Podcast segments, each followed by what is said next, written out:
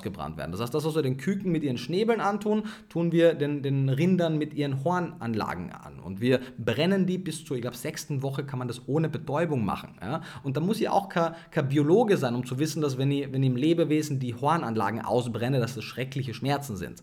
Mir reicht es schon, wenn ich beim Zahnarzt bin und der mir am Zahn rumbohrt ohne Betäubung. Also, wo ich schon mal, oh mein Gott! Ja, mir tut das schon weh, wenn ich nur eine Zahnreinigung mache. Mhm. Manche machen das aber auch echt grob. Manche ja, Zahnreinigung und ja, ja, immer so, hey, was zum Teufel. Manche machen das richtig gut. Ich kann mir mal Zahnarzt empfehlen, die machen das richtig gut. Ja. ähm, und dann kann man natürlich sagen, ja, aber wir züchten jetzt ja auch schon Linien von Tieren, die gar keine Hörner haben. Krass, dass wir einfach dann sozusagen denen Körperteil wegzüchten, nur weil der uns stört.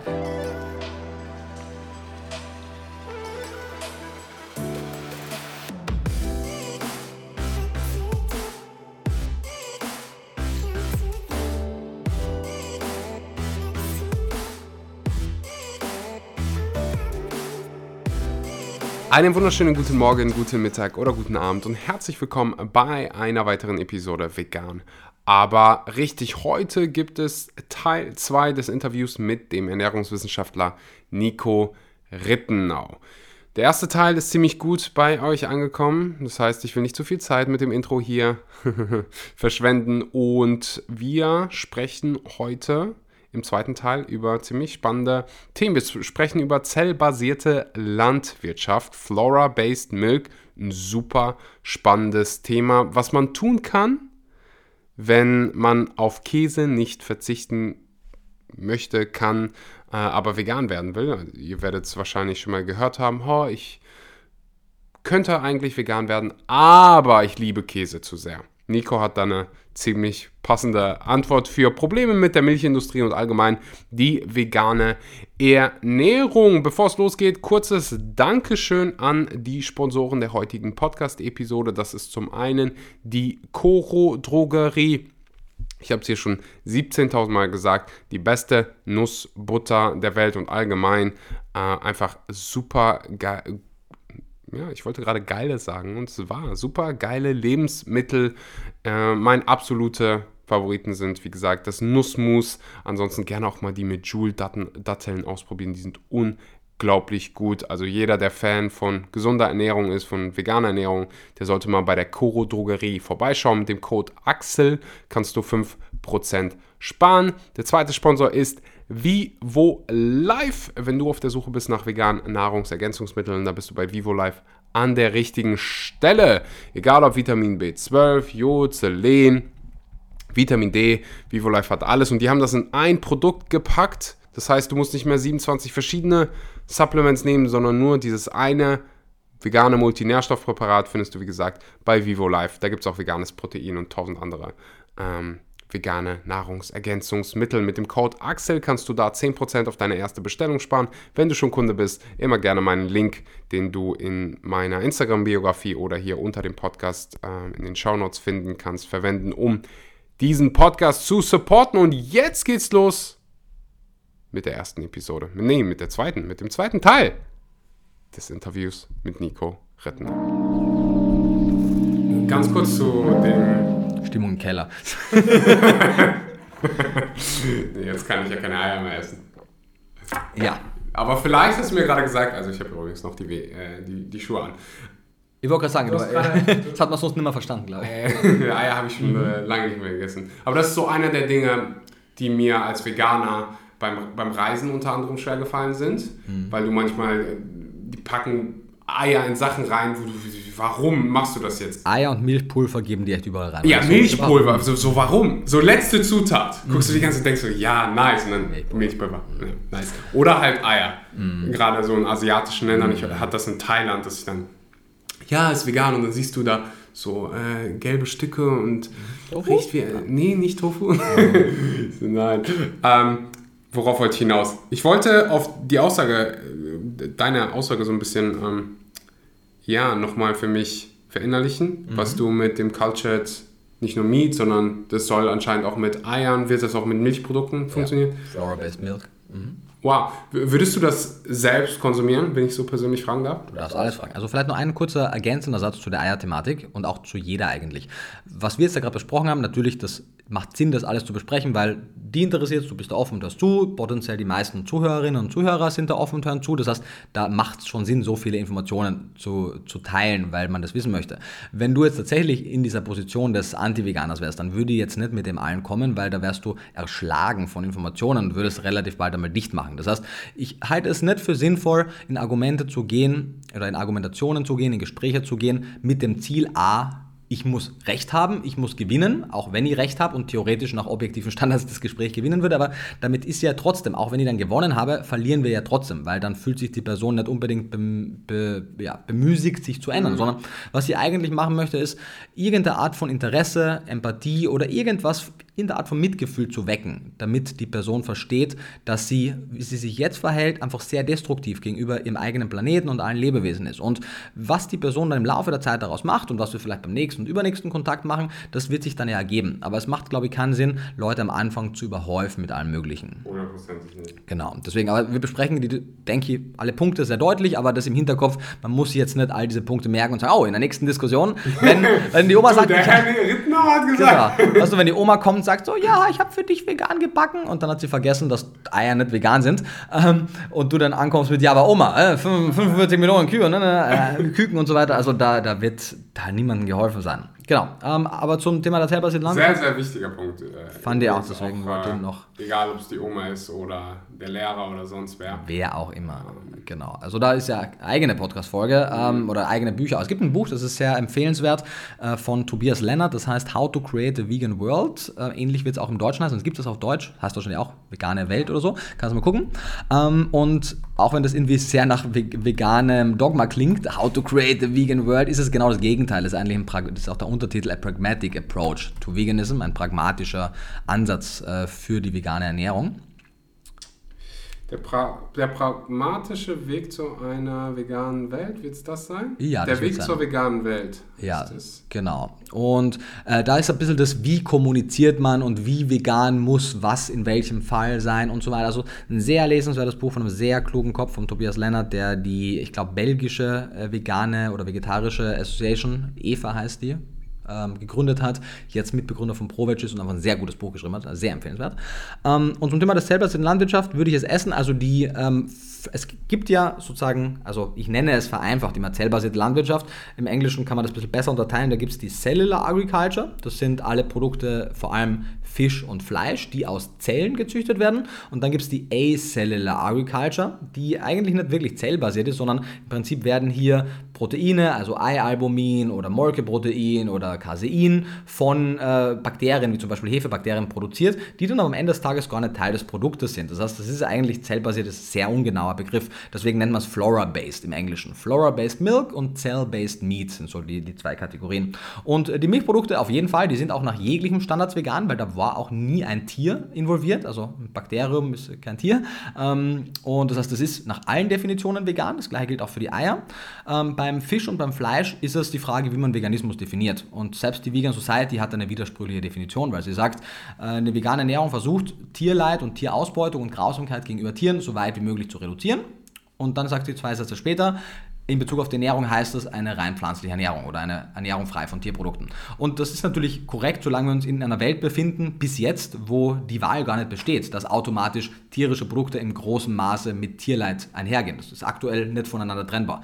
In der zellbasierten Landwirtschaft auch schon, weil wenn wir zum Beispiel eine Zelle aus der Nabelschnur von einem Kalb nehmen oder eine Zelle von der Feder von einem Huhn und daraus dann plötzlich Fleisch züchten können, dann hat da überhaupt kein Leid, keine Ausbeutung, keine Grausamkeit, gar nichts stattgefunden, aber es ist ein tierisches Produkt. Mhm. Und ähm, die großen Fachgesellschaften, also Fach ist das falsche Wort, die großen veganen Organisationen, also die Vertretungen wie ProVeg zum Beispiel oder selbst die Vegan Society, wobei da möchte ich mich ganz weit aus dem Fenster legen. Auf jeden Fall, Provetsch hat da äh, mehrere Positionen dazu rausgegeben, äh, die als vegane Organisation sehr für die zellbasierte Landwirtschaft eintreten. Das heißt, ich gehe davon aus, dass die meisten VertreterInnen der veganen Bewegung, vor allem die eben sozusagen eine Repräsentationsfunktion haben, sich für das aussprechen werden, dass es vegane Produkte sind, denn alles andere wäre nicht zuträglich. Aber ich verstehe, wenn vegan lebende Menschen das für sich persönlich ablehnen. Die zellbasierte Landwirtschaft zielt auch in erster Linie nicht darauf ab, dass vegan lebende Menschen nicht wieder Fleisch essen müssen, sondern oder Lust auf Fleisch kriegen, sondern dass die anderen Bären 99% der Restwelt tierische Produkte essen können, ohne dabei die eigene Lebensgrundlage zu zerstören, Lebewesen auszubeuten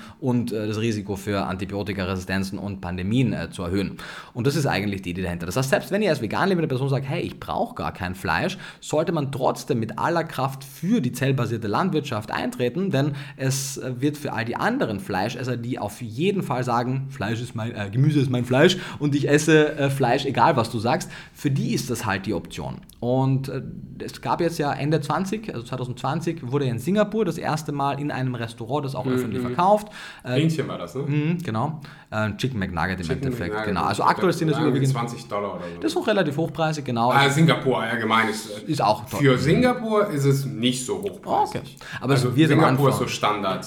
Okay. Also die sind relativ, äh, kostet. Okay. Aber ich erinnere mich noch, ich ja. war einmal in Singapur, da wollte ich, das war challenging, was Veganes zu finden. Da waren wir in dieser Mall und dann äh, gab's, konntest du dir so selber so eine Bowl machen und die frischen Lebensmittel waren dann an der Theke. Hast du schön was ausgesucht, habe ich dann schön gemacht, abgegeben und die ähm, wusste ich nicht, was sie machen. Irgendwie, äh, ich, da stand die, ähm, können das im Wasser ähm, boilen. Aha. Also quasi einmal kochen. Kochen, ja. Also es waren alles nur pflanzliche Lebensmittel. Aha. Dann isst du das und dann war das alles ähm, was mit Fisch, hm, weißt Fischsoße. du? Äh, nicht mit Fischsoße, sondern einfach im selben Wasser. Ah, es hat fischig geschmeckt. Hat dann fischig mhm. geschmeckt. Äh, so viel dazu. Und das hat irgendwie, ich erinnere mich daran, dass das irgendwie 15 Dollar kostet und ich konnte es oh, halt einfach nicht essen. Für, für dein in, in, Fischwasser gekochtes Gemüse. so, ja, aber es wird am Anfang hochpreisiger sein. Ähm, aber wir sind jetzt, also der erste Clean Burger hat so 200.000 Dollar gekostet, mhm. weil natürlich die Wissenschaftler mit medizinischen Geräten noch per Hand angefangen haben, die Zellen zu trennen. Also ähm, mittlerweile kostet er so 80 Dollar. Wenn er rauskommt, kann er 8 Dollar kosten. Immer noch mehr als ein Hamburger vom Fastfood-Laden deiner Wahl, aber er wird günstiger werden. Er muss günstiger werden, weil er ist auch, also anders kann er gar nicht erfolgreich sein und er kann auch leicht günstiger sein, weil du musst nicht mehr vom anderen Ende der Welt Futtermittel irgendwo im Regenwald anbauen, dort einen Regenwald abholzen, dann das Ganze nach Europa transportieren, dort damit Tiere füttern, dann die Tiere schlachten, ausnehmen, transportieren. Also du kannst im Endeffekt selbst Fisch, du kannst frischen Thunfisch mitten in Berlin produzieren, die Zellen kultivieren und dann in Berlin verzehren. Also du hast halt die Logistik nicht mehr, du hast die Futtermittel nicht mehr in der Menge, du hast äh, über 90% weniger Land, über 90% weniger Wasser, über 90% weniger Treibhausgasemissionen. Also es ist in allen Aspekten die äh, bessere Variante. Es ist, als würdest du ein Dreirad mit einem Elektro-Rennwagen vergleichen. So, mhm. so weit ist klassisches Fleisch und Clean Meat voneinander entfernt. Mhm. Und würde ich das essen? Keine Ahnung. Ich mochte so Fleisch, Fleisch nie so wahnsinnig gerne. Ich liebte Würstchen und Buletten und alles, aber so ein Steak dafür war er nie so zu haben. Das heißt, ich würde es einfach, wenn ich es nicht essen würde, dann wären das rein kulinarische Ablehnungen, aber aus rein ethischen, gesundheitlichen, ökologischen, welchen Aspekten man auch immer sonst noch mit äh, reinnehmen möchte, spricht für mich gar nichts gegen die Produktion von Meat, denn, und das glauben viele Leute noch, ja, da braucht man ja fetales Kälberserum, damit äh, die Zellen wachsen können. Nee, das ist ein Auslaufmodell und wenn das Ganze kommerzialisiert wird, ist abgesehen von der Zelle kein Tier mehr involviert und die Zelle kann man, wie gesagt, auch komplett ohne irgendeinen Schmerz von Nabelschnur von Federn nehmen. Selbst wenn man so eine sesamgroße Biopsie vom Tier nimmt, wenn das der Weg ist im Vergleich zu das Tier zu schlachten, wird sich das Tier gerne dafür entsprechen, äh, entscheiden. Und aus einer so einer Zellbiopsie kannst du 10.000 oder mehr Kilogramm Fleisch produzieren. Mhm. Also alles besser als das, was wir jetzt gerade haben. Ja, es ist kein Vergleich. Ja, ja, ja. ja. ja. Ich fand deine, dein, dein Vergleich ziemlich ziemlich passend. Ja, und eben, du kannst alles damit machen. Du kannst Leder damit machen, du kannst äh, eben Ei machen, du kannst Gelatine damit machen, Kollagen, äh, was ja im Endeffekt mehr oder weniger dasselbe Produkt ist. Äh, du kannst eben Fleisch, Milch, Käse, Eier, Fisch, alles. Und gerade Fisch ist besonders interessant, weil der einzige kleine negative Aspekt ist, dass die Zellen ähm, eine gewisse Temperatur brauchen im Nährmedium und das kann energieintensiv sein, solange wir halt die Energie wenden und herbeigeführt haben. Äh, Fischzellen brauchen das nicht, die stammen ja von wechselwarmen Tieren, das heißt, da fällt selbst der Energiesektor weg. Und dann können wir plötzlich eben Lachs, Thunfisch, äh, von mir aus Kugelfisch, Delfinfleisch, alles, was du dir äh, möchtest, kannst du dir eben ohne das Leid dieser Tiere selber einfach in Berlin dann äh, wachsen lassen. Mhm. Was denkst cool. du, was, das zeitlich, was der zeitliche Rahmen ist?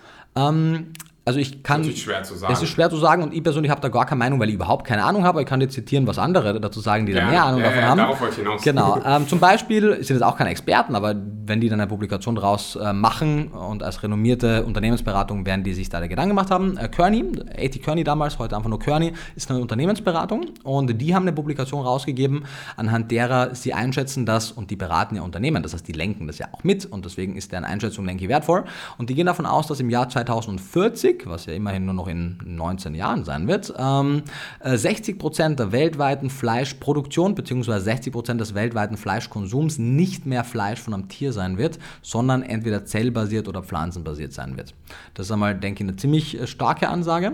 Wir sehen äh, in den USA vor allem, dass äh, die Regulatorin, ich weiß gar nicht, ob das die USDA oder die FDA macht, äh, die haben ganz klar gesagt, wir wollen keine Schritte unternehmen, die dem Voranschreiten dieser Technologie im Weg steht. Das heißt, die sind da sehr technikoffen, die wollen das möglichst im Land haben. In Europa und in Deutschland vor allem, wo ich weiß, passiert das leider gar nicht. Da verschlafen wir das. Aber äh, viele sind da also sehr offen. In den USA könnte es sein, dass Just die Ende dieses Jahres auch tatsächlich das erste Produkt zum freien Verkauf äh, anbietet. Das wird noch teuer sein. Das wird noch eher in ausgewählten, höherpreisigen Restaurants stattfinden.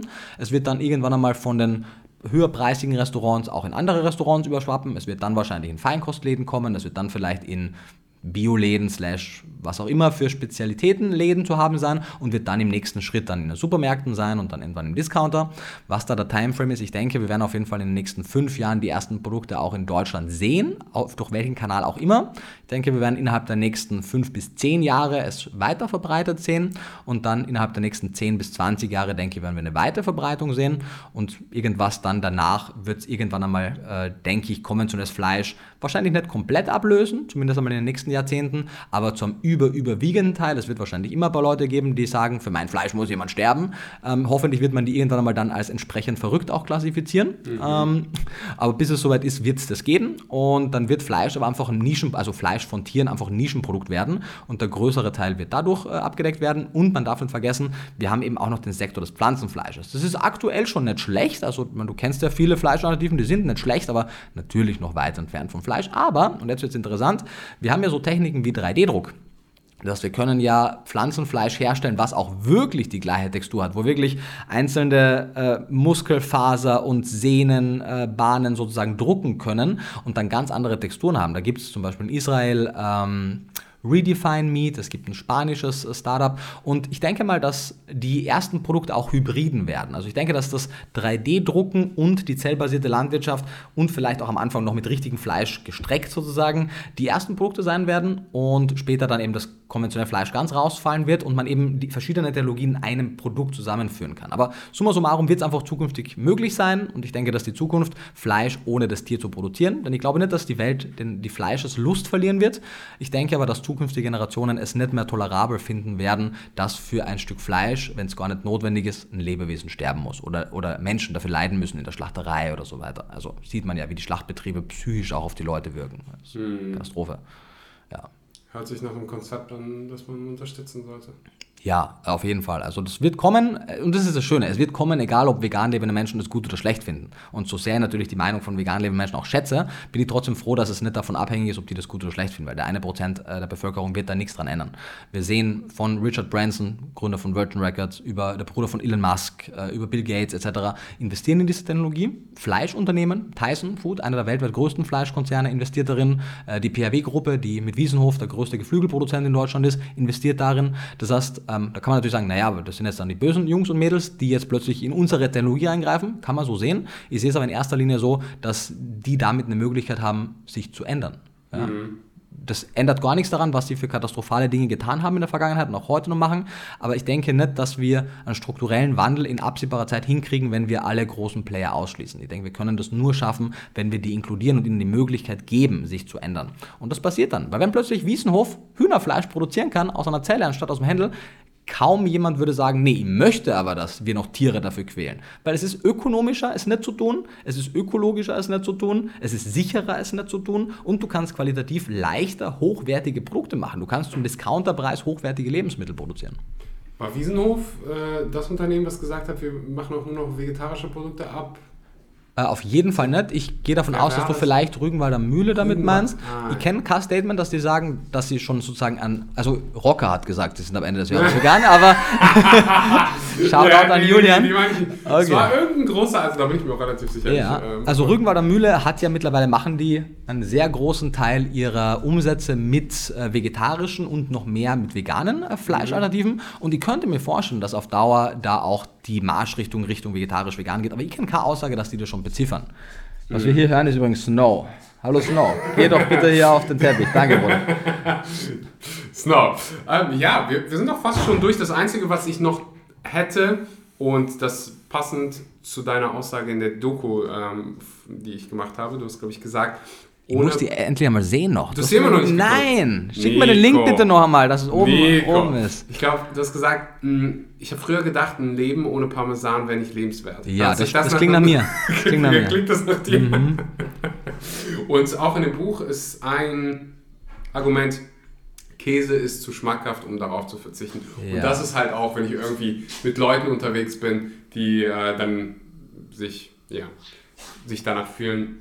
Ich glaube, Snow hat gerade auf den Teppich gekratzt. Ja, ist okay. Ist okay. Darf er machen. Snow ist übrigens ein kleiner, niedlicher Hund, der Ja. schon zwölf Jahre alt ist. Zwölf Jahre? Oh, wow. Mhm. Ja. Hat seinen Namen Snow, weil er Und so er ist vegan. Ist vegan? Er ist vegan. Na wunderbar. Und das ist der Gerrit. Er ist auch vegan. Und hat Muskeln. Ja, aber zurück zu deiner eigentlichen Zurück zur Frage. eigentlichen Frage. Käse ist zu schmackhaft. Ganz viele Leute, die, die mir auch immer wieder das Argument liefern. Mhm. Ja.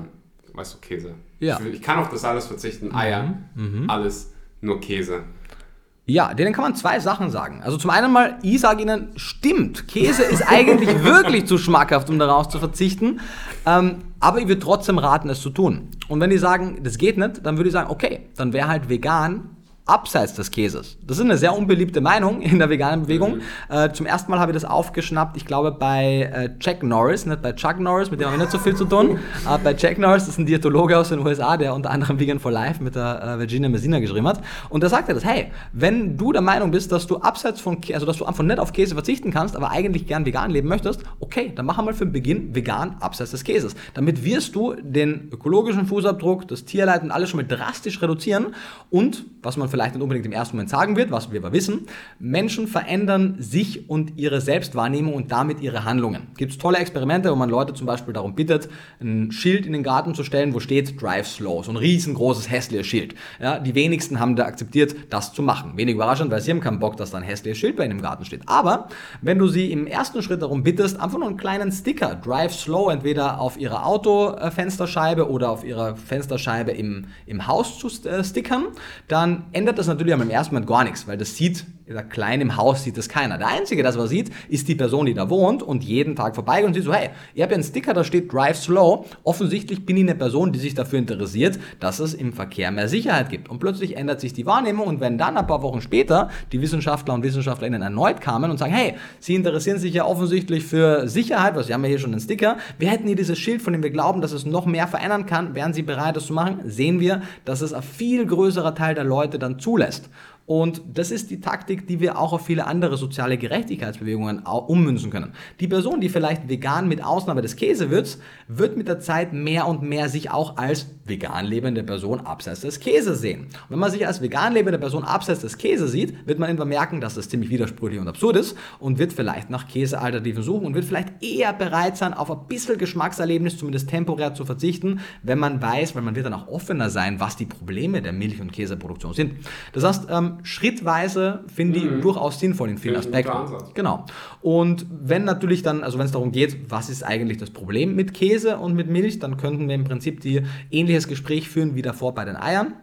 Es sind ähnliche Systeme, nur natürlich ein bisschen äh, extremer noch in der Milch, weil du theoretisch die Eier ja wirklich zumindest in sehr geringer Menge unter gewissen sehr praxisuntauglichen äh, Bedingungen theoretisch wirklich relativ ethisch nehmen könntest. Also Kä- äh, Honig und, und Käse sind so, äh, Honig und Eier sind so die tierischen Lebensmittel, wo man noch am meisten diskutieren könnte. Bei der Milch liegt halt zwischen der Milch oder dem Käse, äh, steht halt nicht nur die Kuh, sondern halt auch das Kalb, weil, also ich habe auch im Buch eine, eine Statistik zitiert, das war verrückt, das war eine deutsche Untersuchung an, an mehr, ich glaube, über 1000 Leuten, wo wirklich insgesamt knapp die Hälfte entweder gesagt hat, ich weiß es nicht oder ich denke, Kühe geben immer Milch. Äh, wo man sich denkt, okay, krass, dann verstehe ich auch, warum Leute nicht verstehen, warum ich als vegan lebende Person kein Käse esse, weil ich denke so, die Kühe geben doch Milch, die platzen, wenn wir sie nicht melken. Das ist Tierschutz. Hat bei mir 20 Jahre gedauert, um es zu raffen. Ich komme aus Österreich, ich habe in meinem Kopf waren, waren das immer diese fünf Kühe, die auf der Alm stehen und dann immer so, ich habe nie darüber nachgedacht, dass es so viel Almen gar nicht geben kann. Ähm, aber, also das ist halt das größte Problem am Milchkonsum. Du musst halt einfach die, das Tier schwängern, da kann man jetzt einmal schon diskutieren, äh, egal was danach passiert, und da passieren viele traurige Szenen danach. Allein schon die Tatsache, dass wir, weil es ist nicht so, dass wir irgendwie, was ich nicht, an schönen Tisch stecken und dann äh, die Kuh und, das, äh, und das, äh, den Bullen sozusagen zum Tisch spielen und sagen, hey, wenn ihr euch gut versteht, hier hätten wir noch ein Bett für euch, macht euer Ding, wenn ihr wollt und dann neun Monate später sehen wir uns. Nee, sondern in den meisten Fällen ist er überhaupt kein Bulle, sondern ein Dude kommt und äh, zwangsschwängert die Kuh mit seiner eigenen Hand oder mit ihrer eigenen Hand. Das heißt, ähm, obwohl ich ja nicht einmal eine Frau bin und das nicht einmal ansatzweise irgendwie vorstellen kann, wie sich das anfühlen muss, gegen seinen Willen so etwas gemacht zu bekommen. Und, und vor allem, wenn die so wenig intelligent wäre wie eine Kuh. Leute sagen oft, ja, okay, für eine Frau wäre das natürlich katastrophal, aber die Kuh, die ist nicht so intelligent. Gerade wenn du nicht intelligent bist und nicht verstehst, was um dich herum passiert, du nicht, nicht absehen kannst, ob das irgendwann ein Ende haben wird, was hier passiert, was hier überhaupt passiert. Ich glaube persönlich, dass du mehr leidest als eine Person, die das zumindest halbwegs rationalisieren kann und vielleicht weiß, okay, das ist jetzt eine verrückte Erfahrung, aber die wird enden. Eine Kuh weiß das nicht. Und es gibt zum Beispiel auch die Theorien von einigen äh, Biologen, dass je geringer der Intellekt eines Lebewesens ist, desto, also nicht innerhalb einer Spezies, ja, dumme Menschen und, und weniger dumme Menschen, denke ich, da ist es ähnlich ausgeprägt, aber wenn wir jetzt die Spezien angucken oder Spezies angucken, Spezies, die weniger intelligent sind, es wäre sehr plausibel, dass die mehr Leidempfinden haben und schmerzsensibler sind, weil sie ansonsten ja viel stärkere Schmerzquellen bräuchten, um zu reagieren. Weil wenn du intelligent bist, merkst du schneller, wenn hier eine gefährliche Situation passiert und du kannst die dir schneller entziehen. Also egal, ob sie etwas weniger, etwas mehr oder gleich viel Schmerz empfinden und Leid empfinden, sie empfinden Leid. Und das ist auf jeden Fall nichts, was irgendwie äh, rechtfertigbar ist. Und das ist einmal der erste Schritt. Das ist nur mal die Basis, damit überhaupt eine, eine Schwangerschaft passieren kann. Dann durchgeht die Kuh so drei, vier, fünf Schwangerschaftsperioden, bevor eben sich aufgrund der Überzüchtung der Euter entzündet oder die Milchleistung nachlässt oder sie unfruchtbar werden oder sie andere Probleme kriegen und dann werden sie getötet und zu was Hackfleisch oder was auch immer mit denen dann passiert, verarbeitet werden. Also wenn du Milch äh, konsumierst, dann bist du Teil der Fleischindustrie, ob du es möchtest oder nicht. Das hängt einfach so eng miteinander zusammen.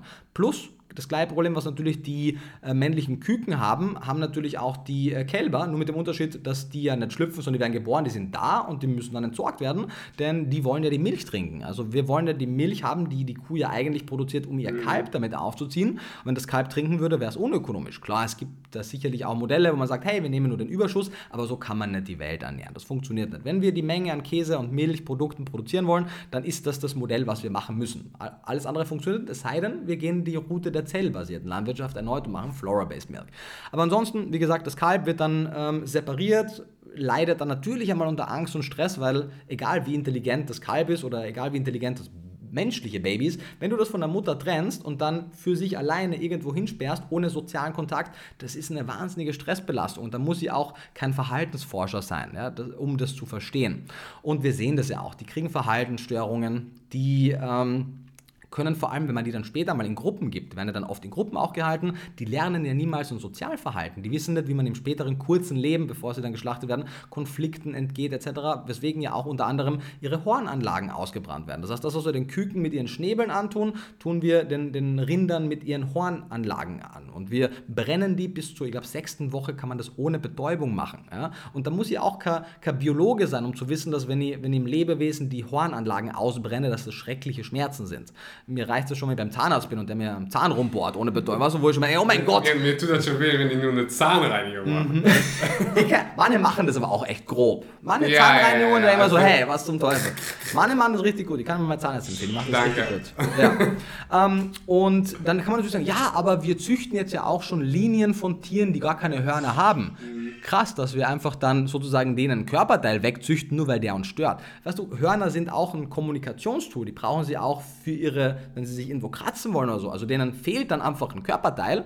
Ähm, das ist also keine gute Lösung. Mhm. Und warum wird überhaupt enthornt? Eben um diese schrecklichen Bedingungen, diese schrecklichen Haltungsbedingungen irgendwie durchziehen zu können, ohne dass sich die Tiere zu sehr verletzen.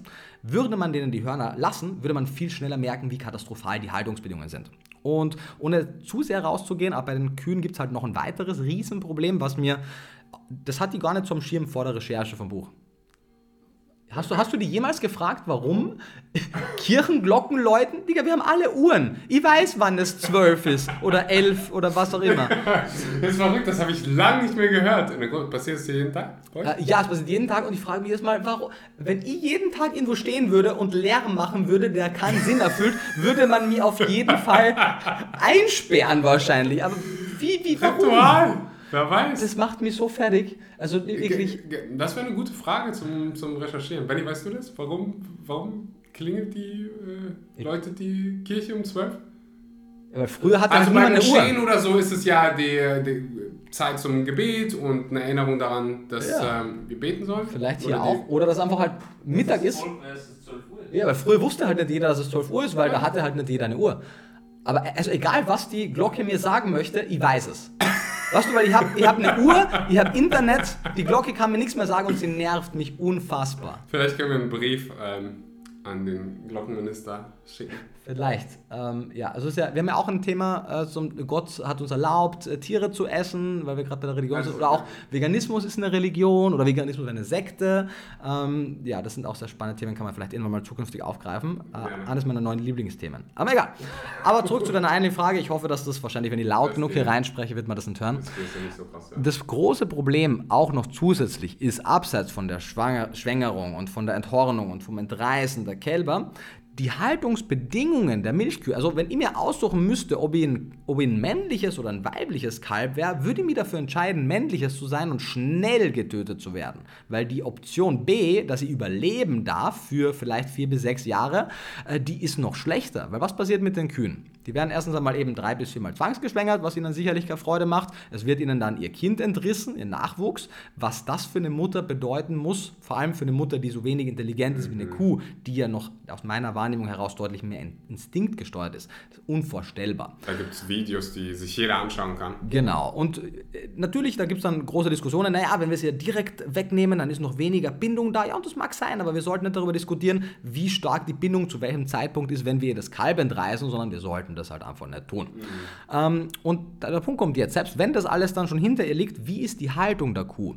Deutschlandweit werden immer noch, ich muss gucken, dass ich keine falschen Zahlen sage, sind um die, um die 30 Prozent, ungefähr ein Drittel. In, in Süddeutschland, in Bayern, sind es sogar um die 40 Prozent, glaube ich, oder fast sogar die Hälfte der Kühe, die immer noch in einer Haltungsform namens Anbindehaltung gehalten werden. Was bedeutet das? Die Kühe werden auf einer Stelle mit einer Kette, Band, wie auch immer, Seil um den Hals fixiert. Das heißt, die können sich dann nicht wegbewegen. Die können einen Schritt nach vor, einen zurück, können sich hinlegen und können da ihr Geschäft verrichten. Also wenn du dir vorstellst, dass du als Kuh oder als egal welches Lebewesen angekettet bist an eine Stelle und du kannst dich nicht bewegen, du verstehst nicht, warum du das bist, du merkst nur, dass du nichts tun kannst, was du eigentlich gern machen würdest und keiner erklärt dir, was los ist, bis du dann regelmäßig besamt wirst und dann getötet wirst. Das ist so absurd und das nur damit wir ein Produkt bekommen, was super lecker schmeckt. Bin ich ganz dabei, aber keinen Wert erfüllt, den wir nicht anders bekommen können. Und die anderen kann man sagen, naja, okay, dann schaffen wir halt die Anbindehaltung ab. Das ist ja das, was viele Tierschutzbunde auch äh, fordern und auch viele andere Vereinigungen. Okay, dann haben wir halt eine Laufstallhaltung. Die ist deutlich weniger katastrophal, aber sie hat halt trotzdem Probleme. Die Haltungsform ist, äh, also wir haben da auch eine Tabelle in Veganes Unsinn, wo man sieht, die einzelnen Verhaltensweisen, die das, das Tier halt hat und es auch mitbringt und gern ausleben würde, wie viel davon ist uneingeschränkt, eingeschränkt oder eben gar nicht möglich. Und da sehen wir, in der Anbindehaltung ist so gut wie nichts irgendwie möglich und selbst in der, in der ähm, Laufstallhaltung ist der überwiegende Teil maximal eingeschränkt möglich, vieles auch gar nicht möglich und das ist auch kein lebenswertes Leben. Und selbst eben, wenn auf der, auf der Packung Weidemilch steht, heißt es nicht einmal, dass es unbedingt die Kühe Zugang zur Weide, Weide haben mussten, beziehungsweise manche haben es, und da gibt es eine schöne Untersuchung von der Verbraucherzentrale, ein großer Teil der Weidemilch, Milchsorten hat, kam von Kühen, die nie auf der Weide standen. Ähm, das ist, und dieses Bild eben, was wir suggerieren, das ist einfach so sehr falsch. Und das sind so die Punkte, auch hier, hab, äh, und natürlich letzter Punkt noch die Milchleistung. Also das, was wir das Problem mit den, mit den Hühnern haben, dass die so viel Eier legen müssen und damit ihre Gesundheit ruinieren. Ähnlich sehen wir bei der Kuh, die haben... Ähm, so um 1900 herum haben die ja schon 2000 Liter im Jahr gegeben, ist ja eh schon verrückt viel. Mittlerweile geben die 8000 und mehr Liter. Die haben Euter, also es erinnert mich manchmal an, egal. Ähm, auf jeden Fall, die haben Euter, die sind so groß, dass sie eigene Bewegungsfähigkeit einschränken. Weißt du, die, ähm, ja, es erinnert mich ehrlich gesagt an manche, an manche Frauen, die sich halt so große Silikonbrüste machen, dass sie dann selber keinen Sport mehr machen können und nur mehr am Rücken schlafen können. Das ist, erinnert mich wirklich daran.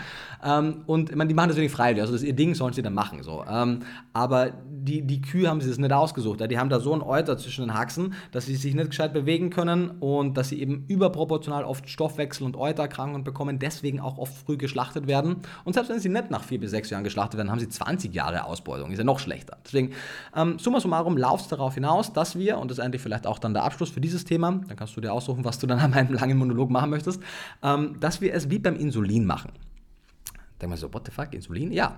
Ähm, wie, wie wurde früher Insulin produziert? Ein Diabetiker hat ach, gucken, gibt es im Buch beschrieben. Ich glaube, es war wirklich ein Schwein pro Woche oder ein Schwein pro Monat. Ich weiß nicht. Auf jeden Fall, ne, also wie, früher hat man Insulin einfach aus der Bauchspeicheldrüse von Schweinen äh, entnommen und hat das dann für Diabetiker aufbereitet. Das heißt, äh, Diabetiker, Typ 2 Diabetiker, die insulinpflichtig waren und Typ 1 Diabetiker äh, und ihnen natürlich, die, äh, die, die äh, Insulin brauchten, weil sie ja als Typ 1 Diabetiker aufgrund der Zerstörung der, der Beta-Zellen gar kein Insulin sekretieren und Typ 2 Diabetiker, die irgendwann einmal, wenn sie die Krankheit lang haben, auch einmal äh, Insulin zuführen müssen, die brauchten das irgendwoher. Und die einzige Quelle, die uns dann einfiel damals, war das Ganze von Schweinen zu nehmen, weil die den Menschen relativ ähnlich sind. Und so haben wir plötzlich ziemlich viel Schweine verbraucht als Diabetiker. Bis man merkte, hey, warte mal, wir können doch auch Hefebakterien so verändern, dass die Insulin produzieren und wir sind die Schweine los. Und heute würde keine Pharmafirma der Welt mehr auf die verrückte Idee kommen, Schweine in diesen riesen Mengen schlachten zu lassen, um dafür Insulin zu nehmen, weil wir einen viel schlaueren Weg haben. Und ähnlich werden wir das auch beim Fleisch und bei der Milch und bei anderen ähm, Produkten haben. Es ist einfach widersinnig, eine Kuh zu halten, zu schwängern, von ihrem Kalb zu trennen, dann zu schlachten, wenn sie nicht mehr rentabel ist, sie die ganze Zeit zu melken und so weiter. Wenn wir einfach ein Hefebakterium dazu kriegen können oder andere Bakterien, Milchprotein zu produzieren und wir dann einfach genau denselben Käse machen können ohne all diese katastrophalen Dinge. Und genauso wie Menschen nicht aufgehört haben, Walfang zu betreiben, weil sie plötzlich so ethisch motiviert gegenüber Walen waren, sondern wir haben sie früher gejagt. Warum? Weil wir ihren Tran brauchten für Öllampen. Heute haben wir Strom. Wir haben früher, früher waren Pferde mit die schlimmst ausgebeutetsten Tiere, die wir für Transportzwecke verwendet haben. Wir haben nicht aufgehört, und das, also all diese Analogien kommen von äh, Paul Shapiro aus dem Buch äh, Clean Meat. Wir haben nicht aufgehört, äh, Pferde auszubeuten, weil wir plötzlich so ethisch motiviert gegenüber Pferden waren, sondern weil wir Autos hatten. Und dann haben wir gesagt, oh, Autos zerstören den Planeten, weil sie fossile Brennstoffe brauchen, jetzt arbeiten wir an anderen Autos. Aber all diese Dinge, all die Tierausbeutung der vergangenen Jahrzehnte und Jahrhunderte hat nicht aufgehört, weil ein großer Teil der Menschen plötzlich so ethisch motiviert war, sondern weil die Technologie es einfach obsolet gemacht hat, die Tiere auszubeuten. Und ich denke, genau das wird auch bei dem Konsum von Fleisch, Milch, Käse, Eier und Fisch passieren. Und wenn dann einmal sozusagen die Technologie es vorgibt, ja, dann werden Menschen auch ein bisschen mehr ethische äh, Betrachtung vielleicht zulassen. Weil wenn du aufhörst, Tiere auszubeuten, erst dann kannst du ja wirklich einmal frei mit diesen Tieren sympathisieren, weil ansonsten musst du die ja von ihnen distanzieren, damit du sie weiter ausbeuten kannst. Und deswegen denke ich, Tierrechte werden technologisch begründet werden, also zumindest das Durchsetzen der Tierrechte wird technologisch begründet sein. Und wenn das der Fall ist, dann kann sich unsere Gesellschaft auch ethisch weiterentwickeln. Und das wird passieren, das Ganze ist äh, keine Frage des Ob, sondern nur eine Frage des Wann. Und ich denke, dass wir nicht mehr so weit davon entfernt sind. Ich bin mal relativ sicher, dass wir alle das noch miterleben werden und ich freue mich einfach sehr, da Teil davon sein zu dürfen. Meine Abschlussworte wären, wenn Nico ohne Parmesan leben kann, dann kannst du es auch. Ah, oh, der ist schön. Ich liebe Parmesan wirklich sehr. Weil Nico ist einfach so ein Geschmacksmensch. Fuck, ich mag Parmesan was. Wirklich, also regelmäßig einfach einen Keil Parmesan pro Tag gegessen. Hast du schon mal so ein veganes Parmesan ja, gefunden? Ja, furchtbar. Nein. Furchtbar. Also es gibt diesen einen von Simply der schmeckt relativ lecker, aber der hat halt überhaupt keine Nährwerte wie Parmesan. Der hat halt fast Zero Protein. Mhm. Also das finde ich halt nährstofftechnisch schwierig. Der schmeckt aber ganz okay. Und alle anderen sind nährstofftechnisch auch schrecklich und schmecken schrecklich. Also, auch so allgemein Käse? Es gibt, nee, also, ich finde den von Simply V schon. Genau, nährstofftechnisch sind Simply V und auch Wilmersburger zum Teil gut, mhm. aber nährstofftechnisch sind die katastrophal. Also die haben halt alle fast. Nee, nährstofftechnisch sind die katastrophal. Ach so, ja. gerade glaube ich zweimal. Ach so, geschmacklich finde ich es okay. okay. Genau, auf jeden Fall. Also gerade Simply V macht wirklich gute Produkte, mhm. aber die sind halt alle fast frei von Protein und Käse hat Protein. Die sind halt mit Vitamin B2 angereichert. Die haben kein Vitamin D so wie Käse. Die haben äh, Kajot so wie Käse. Die haben einfach ne, keine, fast keine Nährstoffe, wie sie Käse hat. Die meisten haben da mal B12. Ähm, Calcium, natürlich Calcium, das war eigentlich das Erste, was mir eingefallen wäre. Danke für meine Soufflöse aus dem Off. ähm, Und da, also, wenn das irgendein großer Milch, äh, Milch also Pflanzenmilch äh, verarbeitender Konzern hört, natürlich wendet euch sehr gerne an mich. Einige fleischalternativ produzierenden Konzerne sind euch schon voraus und haben das schon getan. Mit denen arbeiten wir daran, dass die ihre Produkte so anreichern, dass die auch nährstofftechnisch dem klassischen Fleisch nahe kommen. Äh, die ganzen äh, Käsehersteller im veganen Bereich dürfen gerne auch auf uns zukommen. Dann ähm, beraten wir natürlich sehr gerne, weil äh, nur dann können wir wirklich äh, was verändern. Weil äh, Menschen, die sich zwei Gedanken über ihre Ernährung machen, werden merken, das ist eigentlich Fett mit Fett, manchmal ein bisschen Stärke oder andere äh, Bindemittel und Aromen. Ja? Also da fehlt einfach sehr viel an Mikronährstoffen, da fehlt sehr viel an Protein, da fehlt zum Teil auch, also Weidemilch hat auch zum Teil Omega-3-Fettsäuren, also da fehlt einfach auch an wichtigen Fettsäuren und das kann man alles machen, das ist keine Hexerei. Man muss nur wissen, was man tut und die haben ja die Technologen dafür, die haben die Anlagen dafür, ich weiß nicht, warum sie es bis jetzt machen. Aber ja. In diesem Sinne, veganes Unsinn ist ab sofort überall erhältlich. Out now. Out now. Thalia, Amazon, Alle. E-Book auch schon raus. Alle schon raus. Natürlich am liebsten im äh, Buchladen des Vertrauens um die Ecke und den lokalen Buchhandel unterstützen. Das wäre meine abschließende Genau, Frage. das große böse A. Also wir, ich würde ja auch gern ohne, wir müssen halt. Es gibt keinen Weg drum herum, weil sonst würden die Buch-Sales einbrechen und dann würden wir die Message niemals in den Mainstream kriegen. Aber für die vegan lebenden Menschen, vor allem natürlich, die sagen, hey, ich kann es mir aussuchen, würde ich sagen, lieber beim Buchhändler des Vertrauens. Buchhändler. Oder beim Verlag direkt bestellen. Okay, alle Links dazu findet ihr natürlich unten in den Podcast Show Notes. Die, ja, falls du dir noch mehr von Nico anhören willst, ähm, findest du alle Links unten in der Podcast-Beschreibung. Nico, vielen Dank, dass ich heute hier sein durfte. Du heute deine Zeit mit uns geteilt hast. Sehr gerne. Und ich würde sagen, bis zum nächsten Mal. Gehen wir das Tischtennis spielen. Yes! Großartig, freue mich. Alright, Brother. Schönen Abend. Schönen Abend, ja, schönen Tag.